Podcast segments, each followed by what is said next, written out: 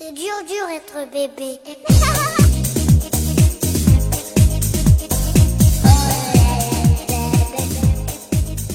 Hello，大家好，欢迎收听 Lady 妈妈啊，我依然是女生卢小云，我是琳琳。哎呀，真是好久又不见了，玲玲好像你又瘦了，真的啊，我最近一直在坚持健身呢。我挺羡慕你的，我觉得你什么时候能有马甲线啊？马甲线这种事儿很重要吗？我就很羡慕。嗯，其实在我看来，我觉得现在有很多人在说有马甲线，类似于啊，有马甲线你就是人生大赢家。我觉得这完全就是一种错误的观点。但你看袁姗姗啊，什么周韦彤他们的那马甲线练出来多漂亮。人家是演员，好不好？人家是人家那个是来损害自己的健康，然后来给你们看，来让你们欣赏的。马甲线就是损害健康了吗？那当然了啊！真的吗？哎，为了今天这是给广大女同胞一个这个正确的这个健身，然后和这个美的这样的小白来洗脑，对对对对对，一个美的一个知识。我们今天特别请来了一个京城著名的健身达人，欢迎今天我们的嘉宾童征童先生。童先生，你来给我。我们的观众做一下自我介绍吧。大家好，我是童峥，呃，我是 CrossFit Slash 健身房的联合创始人，呃，也是 Invigor 月行健康餐饮品牌的创始人。这俩 title 说健身和吃有关系吗？哇，那当然太有关系了。那个我为什么把童先生叫来呢？因为童先生他们是京城嗯最早引进这个 CrossFit 健身理念的一家健身房，可以这么说吗？之一吧，之一。对对对。然后呢，我在童先生的这个引领之下，对 CrossFit，然后就是做了一些功课，然后包括这种正确的这种健身和呃形体训练的。一些基本科学知识是吧？然后呢，可以你可以用这些科学知识去衡量这个 CrossFit 的这个理念，你会发现健身其实真的是是一门学科。我们理解的常见的这种健美，嗯，它本身就是一项起源于美国的一种竞技运动。嗯，那一种竞技运动是一个学科，这个你反对吗？哦，我理解一点了。所以它其中体现了非常多的这种。呃，技术，然后关于这种运动呢，能体现出的这种美感呀、力量啊，然后它背后所支撑它的就是完整的一套科学的体系。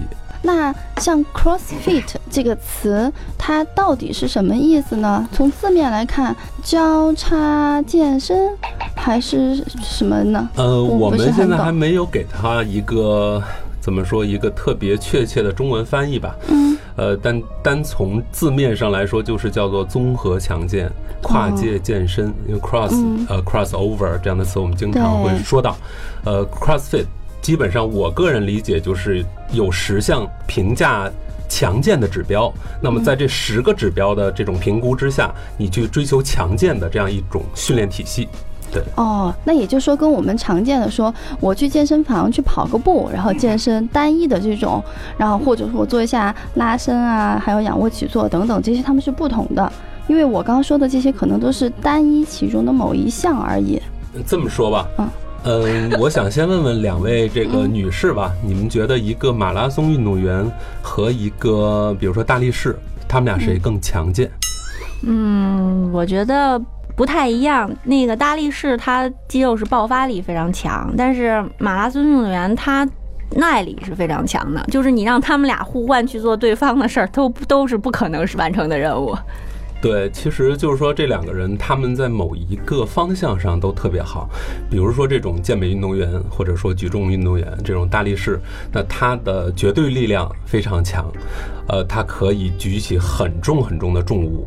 呃，但是与此同时，他的比如说爆呃这个这个速度，他的这种身体的柔韧性就非常差。那么马拉松运动员呢，正好相反，他能够长期的、长久的、持续的输出速度，他有很强的这种耐力，呃，心肺功能会非常好。但是大家看到那个马拉松运动员的那个身材的形象的时候，就很容易能够发现他们的绝对力量非常非常小。他可能比如说抬这张桌子，他都很很吃力。对，所以这两个人到底谁强，还是没有办法来比较，对吗？这就是关公战秦琼。所以这个其实就是，其实这个就是 CrossFit 发现的一个问题，就是什么叫做强健，就是这个标准很难去统一，很难去从。单一的一个标准去判断，所以 CrossFit 有一个这个我刚刚说的这个十个指标，嗯，对，它从十个指标去判断，那么这十个指标呢，就包括了，比如说我刚刚提到的这种绝对的力量，呃，做工的能力，呃，然后这个身体的柔韧性、速度、爆发力，呃，做动作的精准能力等等吧。它从十个方向上去不断的加强你的这种体能、你的运动表现。那像 CrossFit 这种话是是适合于呃任何人都可以的吗？是的，我们刚刚做这个，最早在做健身。呃，这个 CrossFit 健身房的时候，就有人问到这个问题。他说，比如说我的情况是什么什么什么样的，然后呢，我是一个什么年龄，或者是我是一个什么身材，我适合练这个吗？然后我通常给到他的回答就是 CrossFit 它有专门针对于三到十八岁的小孩的一套体系，叫 CrossFit Kids，三岁就可以练。所以说，CrossFit 基本上我们通常会告诉大家，适合绝大多数人来练。啊，只不过是不同年龄层的人，他们的一些呃训练的方式、强度又有一些差别，对吗？这种课程。对，首先 CrossFit 它是一个团体的一种训练方式，那么你的每一次训练都是在专业的 CrossFit 教练的指导下来完成的一堂课，所以说那个训练的氛围，它。挺像咱们那个，比如中学啊、大学时候上的那种体育课一样，有一个非常专业的人，很负责任的一个教练站在旁边，然后他来看每个人做的动作，然后来指导你。然后呢，这个是学习的过程。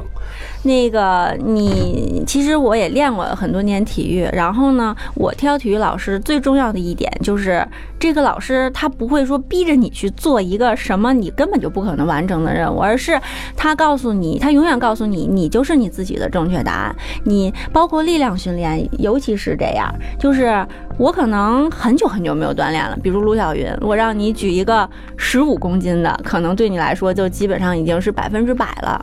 那其实它的这个标准就是在你百分之百的力气上往下乘以百分之七十，是吧？你举不起来百分之百，那你举百分之七十，那个时候你举五个，你的肌肉达到的训练是最充分的。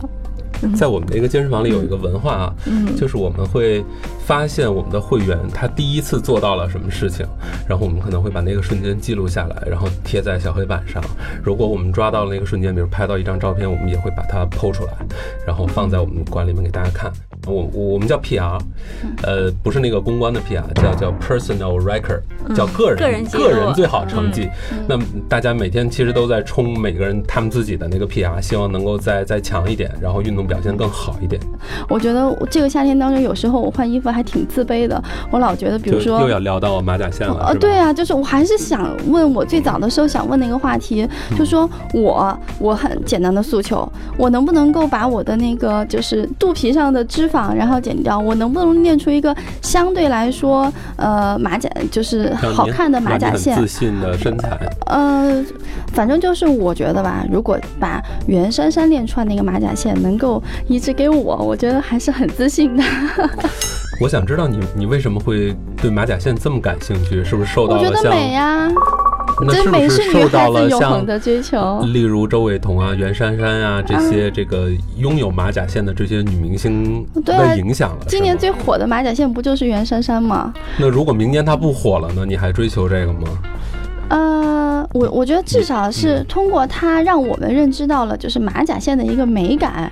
我觉得应该不止我一个女孩也很喜欢那样的马甲线吧，因为我看的朋友圈好多都在 PO。不管，其实就是说，可能今年袁姗姗不火了，那明天又不知道哪个姗姗 又火了。然后，而且你看那个奥好好身材一直是大家喜欢。对，你看奥运会上那些被追捧的小鲜肉们，哪个没有几块腹肌马甲线，对吧？我觉得可能大家对这个东西自己的这个向往还是可以理解的。就是说到刚刚这个这这些呃明星啊，他们这个身材的这个这个奥秘啊，怎么能打造他们这种身材？其实我可能了解一些，呃，因为我可以透露一下，比如说像透露，我们最喜欢听八卦了。对，比如周伟彤，她基本上每天都在我的健身馆里面锻炼。哦。对，然后呢，像袁姗姗呢，呃，虽然我不直接认识她，但是她为她打造好身材的那个教练呢，也是我们圈里的一个熟人吧。哦。对。呃，我可以跟大家说，这些明星艺人他们能够长久的维持那样一个身材，是付出了我们绝对想不到的这个辛苦和汗水的。所以说，我们只是呃，比如说像你这样，就我们只是心看到了血。结果。是你只是心血来潮说我也想那样，然后我为之，比如说我付出了两周的努力，这是没有任何意义的。你可能需要付出两年，甚至更持久，甚至永远这样下去，你才可能永远维持那么低的体脂和马甲线。嗯呃，说到这个马甲线呢，其实我个人觉得这个这个并不是一个特别好的一个，呃，怎么说健身的一种示范。啊，为什么不好？你觉得它哪儿好？就是特别漂亮，对啊，吗我？觉得美啊，但是，但是它健不健康这件事儿，你考虑过吗？不知道呀，我也没有听别人说过它不健康。那你你告诉我，它到底健康吗？我觉得是这样，那个童先生，你先给卢小云从这个就是马甲线是怎么来的这个原理上跟他说。对对对，过就是刚才你不是提到体脂的这个问题吗？对，其实它特别简单，嗯呃，你并不需要有多么强健的腹肌，哦，而只是需要把你肚皮上面把皮下的脂肪减到足够少。那么你的马甲线，也就是说你的腹肌的轮廓，就自然而然的露出来了。哦呃，对于男性呢，其实也是这样。当你的体脂足够低的时候，然后呢，你的腹肌就露出来了，它反而不需要多么强烈的去锻炼那个腹肌，去刺激那个腹肌，它只是体脂很低而已。我们能看到有很多压根儿没进过健身房的瘦子，嗯他也有腹肌。咱们也能看到，它虽然不是很大块的那种腹肌啊，像那个健美先生一样，但也能够看到清晰的腹肌。其实就是因为它很瘦。那为什么说女孩儿一旦瘦到这种情况就并不那么健康了呢？是因为脂肪对于女生太重要了，它是一个跟这么说吧，跟雌性荷尔蒙息息相关的 对一种营养素，就是我们。呃，因为我做这行嘛，所以我们不断的在建议我们的客人，你一定要吃脂肪。我知道你想减肥，你要减脂肪，但是你也要吃，你必须吃，因为一旦你不吃，一旦你没有脂肪了，生理期首先就会紊乱。这个这个话还是不是童先生就是他一直在避讳，一直在想怎么用这个词儿。这个话还是我来给大家介绍，就是因为我第一次提出我想去练马甲线的时候，然后懂这件事儿的人，他直接就告诉我你会经期紊乱的。因为你体脂太低了，会直接导致的就是女性女性的经期紊乱，那导致你的激素分泌都紊乱了。其实这个激素紊乱对女性来说伤害是最大的。对，因为我们身边有一个不错的朋友，他前几天为了参加那个在北京举行的一个比基尼小姐的比赛，那么这个比赛呢，其实就是呃就是健美比赛吧，这么这么说吧，呃他严格的控制自己的饮食，然后呢，为了能够让自己的这个身材的线条。呃，特别出出众吧，达到这种竞赛的状态，呃，就脂肪就几乎停掉了，然后碳水化合物前阶段也都停掉了，然后最后他比赛得了冠军，但是他私下里说他的那个生理期已经完全紊乱了，已经都自己已经开始很担心自己的这个健康水平了，所以说你说他有没有马甲线？他有，他特别漂亮，整个全北京那么多参赛选手里他是第一名，但是我现在想问你，你刚刚说了。要把那个身材移植到你身上，你现在愿意吗？不要，不要，我其实觉得可能陆小云还是想要的。还是想要的是吧？嗯，我觉得健康还是第一位的更重要。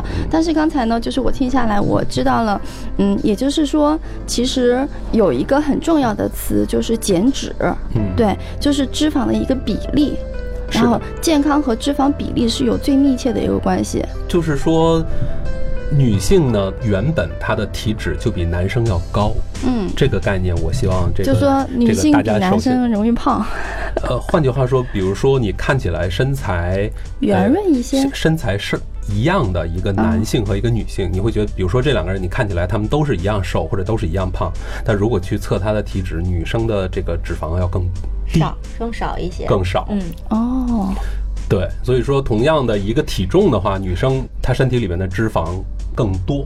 所以说，就是说，也就反过来说吧，这个话说太绕了。就是想要达到一个特别好的身材，女生要比男生减掉更多的脂肪，就是这个道理。嗯。所以说，你你你看到她非常非常瘦的时候，她已经很不健康了，是这样。那最后我想请教一个很实用性的问题啊，嗯就是比如说像我现在这样的情况，嗯、大概我觉得我的肌肉还有体脂比例好像相对来说还正常，但是有一些部位，比如说像小肚子啦等等，对脂肪是很相对很多的。如果我要走进你们那个 CrossFit 的这样的一个健身房，然后你会给我制定一套大概什么样的一个课程呢？是这样，我们的课程呢是由我们的总教练，就我们那个嗯 head coach，、他每嗯天会。呃，来制定一个当日的训练计划，每天都不一样。嗯呃，所以说我们不会根据你完全根据你个人来制定一个什么样的训练计划，哦而是根据我们整个会员的这个群体。嗯。而且呢，这个计划呢，实际上是我每天有不同的侧重，所以如果你按照一定的规律来进行锻炼，那你就会练到所有你想要的这种。我刚刚说那个十个方向啊，嗯。比如说有时候是力量，有的时候会是速度，但是 CrossFit 它的训练目标永远不是身材，嗯，而是你在追求强健的健康对追求强健的过程当中获得了好身材，但我们的出发点不是让你变瘦，不是马甲线这些，就是说这个也是 CrossFit 跟传统健身的一个本质区别。传统健身就是健美嘛，健美追求的就是维度，就是追求肌肉更大，啊，他也把这个看作更美。那 CrossFit 追求的是强健，是这样。嗯，其实我们可以呃更形象一点说，嗯就是因为我是原来是游泳运动员嘛，嗯然后我有一个时期呢，我是想去恢复一下游泳训练，但我。按照我常规，就是我一直大学维持的这种方式，我是先去跑步，然后我跑很长时间，我觉得我体能上来了，我再去游泳，然后我会发现我游得很快，突然一下，因为你的你的基础水平，你的身体能到达一定程度嘛。但是我后来有一段时间，就是真的是练了 CrossFit，而且仅仅是。基础课，嗯对吧？仅仅是基础课之后，我发现就是效率比我去跑步的效率要高很多。我可能就在两个星期之内，我就发现我的游泳就是我的体能一下就恢复到了一个特别好的状态。所以这就是我为什么今天特别把我们的这个童先生请来，然后跟大家分享，因为我觉得他真的是很科学。嗯，对，因为 CrossFit 它其实锻炼的就是一种你的运动能力和你的全方位的一种怎么说，体能也好，身体综合素质也好。我们有很多，我们大量的会员其实都是。呃，多多少少喜欢从事其他的运动或者有这种爱好的这样的人，就比如说我们有的会员他是登山，有的呢喜欢这个冲浪，有的喜欢这个潜水，那他会觉得我平时没有什么可练的，我不可能，比如我在北京，我天天去登山，我天天去潜水，我去哪儿呢？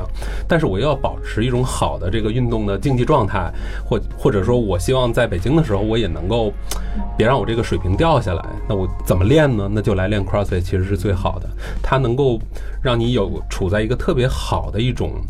运动前的一种预备的状态，你整个身体就，比如说你今儿练完 CrossFit，明天你上篮球场去打球，你会发现你整个体能、弹跳、速度、爆发力都特别好。但是你会觉得我我也最近也没练球啊，对，这就是 CrossFit 的一个很大的一个作用。其实我今天想说的更多的是，也不是更多吧，我我想给大家安利一个这个正确的观点啊，就是吃饭比训练更重要。那您能向我再再科普一下关于吃饭比运动更重要这件事儿吗？其实就是我举个说个最简单的例子吧，你觉得你是吃胖的，还是因为不运动而胖？我觉得不运动的吃货很容易胖吧。我觉得对于陆云来说，两个都有。对于对于可嗯能对于广大女性来说都是这样，不运动加天天吃。嗯，但是这个基本上大家接触健身一段时间之后，你就会听到一个理念，嗯叫七分吃三分练。嗯啊、这个理念是非常非常正确的那。到底应该怎么吃呢？我觉得可能好多姑娘现在像我一样特别担心，我可能天天练，结果我吃没吃好，还是容易胖。对，因为其实你在跑步机上，或者你现在在室外跑个十公里、一万米，这种人基本上就是很能很能跑了，对吗？嗯，对它其实消耗的热量并没有你想的那么多。啊，呃，换句话说，如果你吃完喝掉一大杯橙汁，然后再来一个三明治，就吃回来了。橙汁都吃回来了。是的，橙汁含含糖量很高的热量，哦。对。对，所以说想减脂，如果你真的那么想要马甲线，一定要首先记住糖。嗯。啊，尤其是添加糖，添加糖是什么概念？就是说这个菜我炒一盘菜，可以加糖，我也可以不加糖，但我非加点糖，哦，这种。就是说可吃可不吃的，然后属于你呃后来添加进去的糖。嗯都要停掉，一定要停掉。嗯，然后呢，要谨慎的对待水果，然后呢，嗯要很清楚的要重新认识啥叫果汁。啊，果汁这个东西呢，其实往往被这个商家包装成一个非常非常健康的东西，但实际上不是这样。果呃水果里面含有的这种很好的这种营养素、微量元素、嗯呃维生素，其实都在那个水果的渣子里面。哦，就是，但是咱们喝的果汁，或者有人在家里用那种那个那个滴滴漏啊那种榨汁机，就是只只把汁过滤出来的那种榨汁机，嗯，其实你喝掉就是一杯糖水和色素。哦，那么它有有益于身体的那些东西已经都没了都。在纤维里面没有了。对，然后你把那个倒了，嗯你把那个扔了，你不去喝它。嗯对，所以说这个果汁呃往往对我们身体来说，现在是害处大于益处，这是我的一个观察。还是应该吃水果本身更好。吃水果本身，然后要控制热量，比如说西瓜，咱们夏天都吃，它的单位热量并不高，西瓜的单位热量很低，嗯，但禁不住你一回吃吃一顿，一棒的呀，对吧？基本上就抱着半拉西瓜，拿一勺在那儿能看一 看一电影，然后全吃了，所以这种情况就就不行，它的热量一定是超标的。所以说要管理身材，要要追求好身材，这个糖是首先要引起警惕。然后我是建议大家能不吃尽量别吃。这个糖呢，不光是我们家里做菜厨房里用的那点白砂糖，也包括我刚刚说的这个水果里面的果糖，包括我们觉得这个对身体很有好处的蜂蜜。啊，嗯这些它都是糖，不同的糖的形态不同，但其实对我们的这个身材带来的这个负荷是最大的，它是最容易使我们发胖的。所以这是第一个我要跟你说的这个控制身材的秘诀。第二个，少吃盐。哦，对吧哦你讲讲，有没有听说过人缺盐的时候会怎样？没力气啊。会脱水哦，啊，对吧？人缺盐的时候会脱水，对吧？嗯，呃那反过来，如果盐多了呢？盐多了是会齁的慌会浮会浮肿嘛？对是吧？盐能够帮你保留你身体里的水分，嗯，也就是说，当你身体里盐分过多的时候，你身体里面就会留过多的水分，这叫水驻留现象。嗯，那这个，当你有这种每天吃大量的盐在身体里边，呃，它本身就对心脑血管呀、这个这个风会增加这个生病的风险。然后呢，单纯从胖瘦这件事儿上来说，它也会让你发胖，你的身体会水肿。哦，所以说，我们看到很多那种，呃，不靠谱的减肥方式，呃，比如说什么代餐果汁、排毒果汁啊这些，你吃几天之后发现，哎呦，我真的瘦了，但其实只是你那几天没吃盐，你的水分排掉了。嗯，对，所以说大家对于这种两三公斤以内的这种嗯，体重的变化，不要太在意，不要觉得我一下瘦下来了，或者说我一下胖上去了，就是不要因为这种事儿就是。呃，太太当回事儿了。实际上，这个只是水分的一个忽上忽下的一个变化而已。呃，美国的这个膳食指南，包括中国的膳食指指南，对我们这个每天吃多少盐有一个特别明确的一个界定。呃，我给大家的建议就是说，一天不超过六克食盐。没有没有概念。没有概念，大概就是矿泉水那个瓶盖儿吧，哦，一瓶盖儿。嗯，对你的早中晚三餐，然后平均到你一个人身上的盐分不要超过那样一盖子。嗯，好，，对，如果更多的话，你的身材就很难控制了，因为你的水分就特别多，身体里面。对，这是两个方面啊。嗯，更重要的其实就是告诉大家应该好好吃饭。啊，因为其实人瘦下来，我刚刚说的就是说吃为什么比训练更重要？因为人怎么才能真正的科学的减肥？其实就是一句话：吃的比你消耗的要少，嗯人就瘦下来了。嗯所以说我要跟大家讲，你每天在消耗什么？首先嗯，你每天消耗的最重要的并不是运动，嗯是基础代谢。嗯，基础代谢这个这个词呢，表示就是说，呃，你什么都不干，你就躺在那儿，保持呼吸，维持生命体征，维持维持你自己活下去，就需要一定的热量。这个热量其实是我们每天消耗的最大的一个热量。嗯这个热量，比如说女性可能是一千多大卡，呃，一千五百大卡以下吧，大概是这样一个数字。所以那再加上运动之类的，如果我现在每天只给你吃不到一千五百大卡，你就瘦了，嗯，非常简单。对，那就营养不良了。哦，不会不会，啊我们会保证一个合理的热量差，哦。一个合理的热量差。比如说你每天需要一千五百大卡，嗯。我不会每天只给你吃三大卡。啊，我会给你吃一千二百大卡。对嗯，记住对了。，你的这一千二百大卡，在你减肥当这个阶段要怎么构成？要有嗯。足够多的蛋白质，嗯。然后呢，要去控制你的碳水化合物，也就是糖分，嗯然后要摄入足够的但是很好的脂肪。嗯，什么叫好的脂肪？那是应该吃牛肉或者羊肉。呃，牛肉、羊肉当中的脂肪含量非常少，它主要是哦蛋白质的来源。然后我想说的呢，就是这个优质的脂肪实际上来源于，比如说咱们常见的啊，椰子油、橄榄油、鱼油，然后还有呢，就是比如说像牛油果里面的油，或者是各种坚果里面的油。我建议大家的脂肪可以从这些食材里面来来来考虑，来摄取这个优质脂肪。然后蛋白质呢，其实特别特别重要，因为中国我们都知道，咱们都是这个吃主食长大的。就是我们每天不吃碗面呀、或者不吃碗米饭，就感觉像没吃饭一样。所以这个这种饮食结构就造成了我们天然的对于蛋白质摄入的不足。所以你刚才说到牛羊肉，其实它是一个挺好的一个蛋白质的摄入来源。嗯呃，我们呢通常会建议大家多吃这样的，呃，尤其是白肉更好，它的蛋白质含量更高，脂肪更低。比如说鸡胸肉，去皮，那么它的嗯皮就是不好的脂肪，脂肪。对，它就是饱和脂肪，是不好的脂肪。蛋白质这一块儿呢，除了这些呢，就是常见的就是蛋奶，然后呢还有一些海鲜、鱼虾，这些都是非常不错的蛋白质的摄入来源。然后最重要的就是我们大家每天不得不吃的主食，我的建议是大家仍然要吃，即便在你减脂当中，你也要吃主食，只不过你要把这种我们常吃的大米啊、白面呀、这些主食替换成糙米。嗯替换成比如说黑米啊，呃，超市里卖那种红米啊，或者是这个比如说玉米、红薯、紫薯，这些都是非常好的这个呃碳水化合物的来源。那么它们比这个咱们常吃的大米啊，或者这种呃糖含量特别高的这些主食，它的升糖指数要低很多，就是对你的胰岛素的这个它的那个威胁没有那么大。所以说，一份合理的减脂的食谱，在我看来应该是这样的，就是说你的餐盘上面要有一大块肉，减脂一定不能不吃肉，要多吃肉。那么这块肉一定是没有那么多肥的部分，没有皮，对，一大块肉。然后呢，一小部分的碳水化合物就是主食，同时它是很好的主食。